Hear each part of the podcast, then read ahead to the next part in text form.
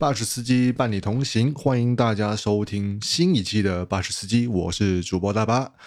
呃，那么经过了一二三周的平淡的生活，然后就已经进入到了第四周，也就是宝宝正式，我的女儿正式的满月的这一周。那么在这一周的过去的日子里呢，其实一样是跟上一周来说没有更多的啊所谓的新的挑战出现，都还是稳中有有进步的，慢慢的上手。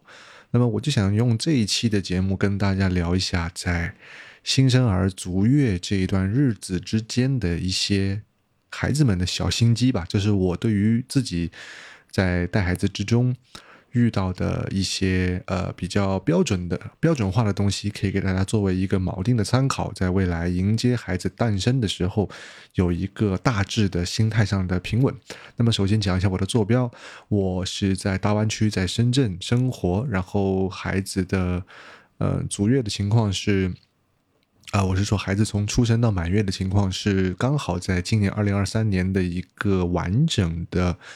三伏天，那么这个三伏天里呢，很多人说，有包括老年人也会说，孩子们要穿的比较厚实啊，或者是，呃，比如说睡觉的时候抱被要抱紧啊，还有就是觉得孩子可能会以后 O 型腿要绑腿啊，那么这些事情确确实实我自己是一件事儿都没有做的，我给孩子买的和妈妈孩子给孩子买的衣服，都是偏纱布。为主的长袖的和尚衣，还有蝴蝶衣，这些衣服呢，对于宝宝的这个生长发育一定不会有太多的影响，并且因为天气较为炎热，深圳这段时间的日呃天气的气温普遍在中午的时候都是在三十二度以上的，呃，室内温度可能会更加的高一点，所以我们的空调虽然不是对着孩子吹，是将整个空间打凉，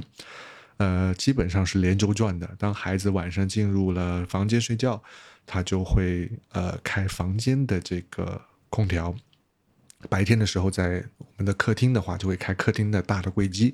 对于电费却是一个不大不小的负担了，对吧？但是没有办法，这就是三伏天，哪怕没有，呃，就是就是哪怕我们家里只是孩子呃，只是我们夫妻去居住，也是需要开空调的嘛，这就是三伏天必须得面对的，毕竟是在一个接近热带的一个地区，那么孩子们。在刚出生的时候，我的孩子刚出生，是二点六公斤，就是五斤二两。五斤二两对于一个女孩子来说，也算是偏瘦偏小的了。那么在孩子刚刚出生的第一周，他的餐标大概是每天十五毫升左右的奶量。就每天每每次十五毫升左右的奶量，然后一天是八到十次，喂的比较频繁，因为孩子饿的比较快。进入到第二周之后，就会变成一个翻倍，就是三十 ml。第三周已经到了六十 ml，那么现在我也是到了九十 ml。九十 ml 不确定是能够全部喝完，是全部喝完比较困难的，就是会留到一个十 ml 左右在瓶底，这样的也是为了隔绝奶瓶排气的问题。没有排气，排气完的话。呃，孩子喝下去就会胀气，那么就留一点底，呃，一小点的浪费不算特别浪费啊。那么这就是孩子的餐标。然后现在他满呃满月，每天九十 ml 的奶，大概喝七至八次，三个小时一次。呃，半夜也是需要喂的。虽然我们还是还是那句话，我觉得今时今日我们九零后带孩子还是非常非常要强调什么呢？就是无论你有没有。呃，外公外婆或者是爷爷奶奶的加入，带娃月嫂很重要，不只是能够帮你腾出手来做事情，其次他也有他很科学的一套呃呃叫做带孩子的方法。这个这个在早期的时候是非常非常重要的，因为你去想一想，你的父母、你的岳父岳母他们在上一次带这么小的新生儿的时候，那是你或者你的另一半出生的时候啊，这是这是在。呃，我觉得是比较普遍的情况啊，哪怕哪怕你的父母，呃，带过，比如说你的兄弟姐妹的一些小孩儿、新生儿，但是他们的带那样的孩子的时候也是第一次，对吧？在那个时候，他们的经验其实也是在用的他们在做父母的时候的经验，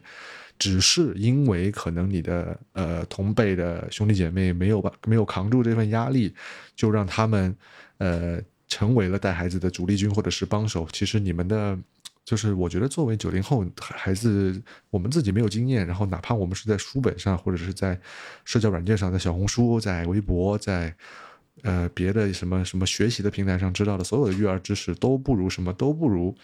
呃，真真正正从机构培育出来、培养出来的呃专业的月嫂带给我们的服务，带给给孩子的体感，给我们父母的放心要更多，这一点非常重要。有一点点跑题啊，那么再说回新生儿的睡眠标准，睡眠标准的话，每天孩子其实最好也是要睡差不多八每个八十二个小时左右。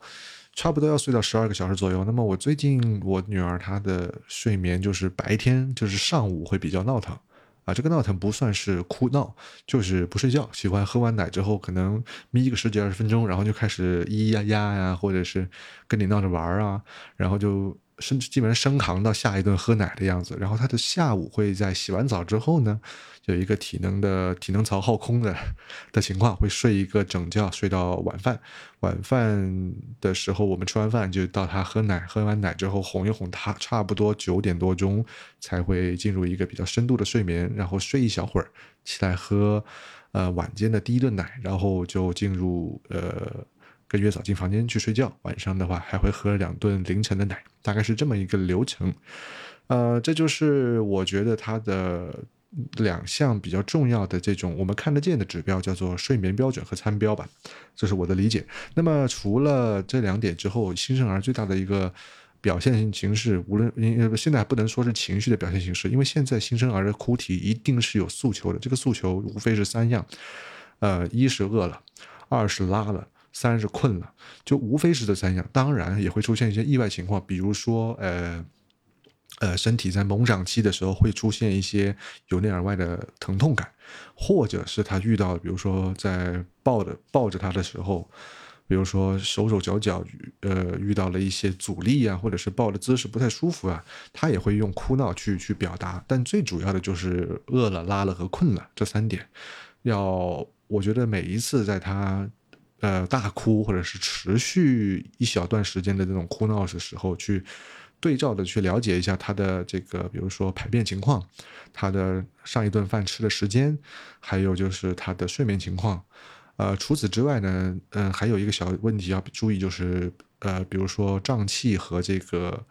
叫做吐奶的情况，这个也要注意一点。如果说出现了吐奶，或者是就如果出现吐奶的情况，首先不要急于将孩子抱起，或者是将孩子平放，需要将孩子在侧身的时候去空心拳去拍打他的背部，轻轻拍打他的背部，让他口腔里和这个食管里的这种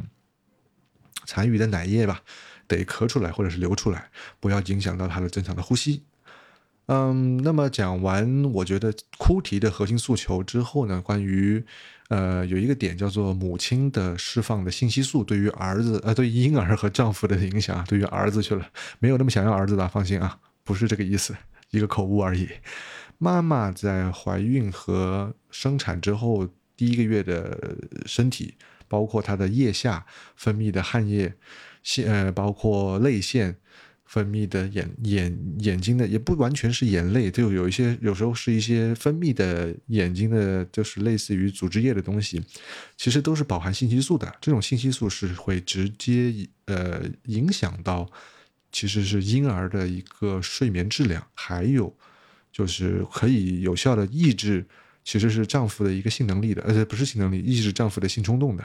这一点还是蛮神奇的，就是。母亲身上所释放的东西，并不是说，呃，有些妈妈可能觉得说，我我我怀了孩子，生了孩子之后，我老公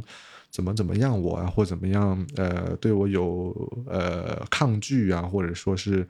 短时间内没有没有什么欲望啊之类的，这一点其实不要太过于大惊小怪，因为首先要好好的做好一个良好的月子。呃，把月子做好，这个月子做好不是要求说要把自己捂得多紧或怎么样，而是一个正常健康的心态和对自己有有效的这种健康的养生型的保护，不要去做太多的事情。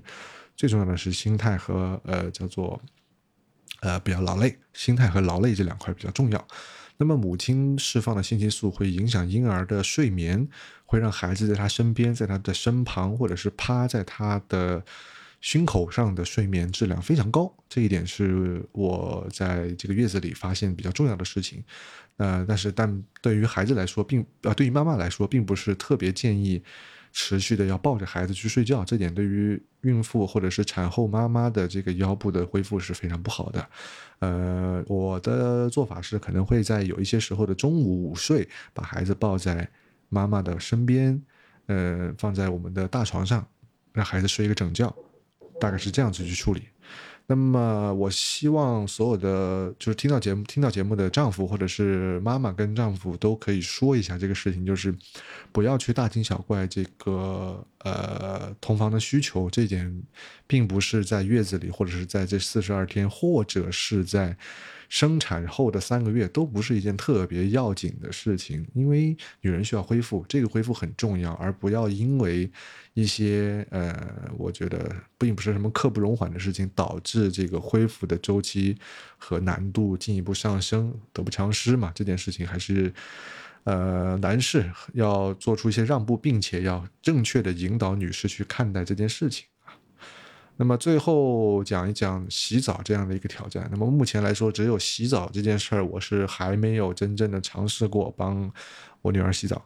呃，对于新生儿的冲凉这件事情，还是蛮困难的。我自己觉得啊，因为我们现在还在用着烧的那种呃艾草水，在帮呃孩子冲凉，呃烧一盆热热的艾草水放在澡盆里，然后做一个浇浴。呃，我相信应该在出了月子之后，包括四十二天以后，孩子慢慢慢慢他的手手脚脚长硬一点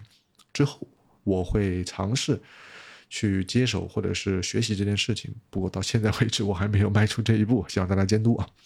目前就是说了这一些，这是我在我孩子满月之后整理出来的对于带孩子一些小心机。其实有一个好的月嫂和正确的坐月子的方式，以及并没有过于强硬的长辈的介入的话，第一个月非常好过，非常的舒适。啊，这是我的一点小小的建议，